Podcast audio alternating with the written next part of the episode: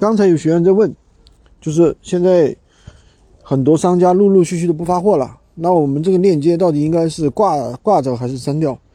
那其实很多现在如果不发货了，客户拍下来你又不能发货，对吧？那 如果客户退款的话，肯定会影响店铺权重。所以说这种情况最好是什么呢？先给客户说好是预售，春节以后发货。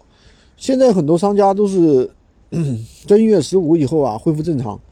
那么你先给客户说，你的标题里面就写上“预售”两个字。他如果要着急，你就让他不要拍，对吧？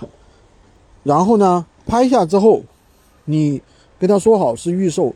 然后呢，闲鱼本来对发货时效是没有要求的，并没有要求抛下、拍下之后多少天之内必须发货，对不对？所以说这个对我们店铺来说是没有影响的，只要你跟客户约定好他不退货就行。如果他退的多了，当然也会影响你的店铺。但是呢，比较好的是什么呢？我们现在群里面啊，我们现在自己有自己的自主货源，我们的很多货源百分之九十的厂家其实都是不休息的。为什么呢？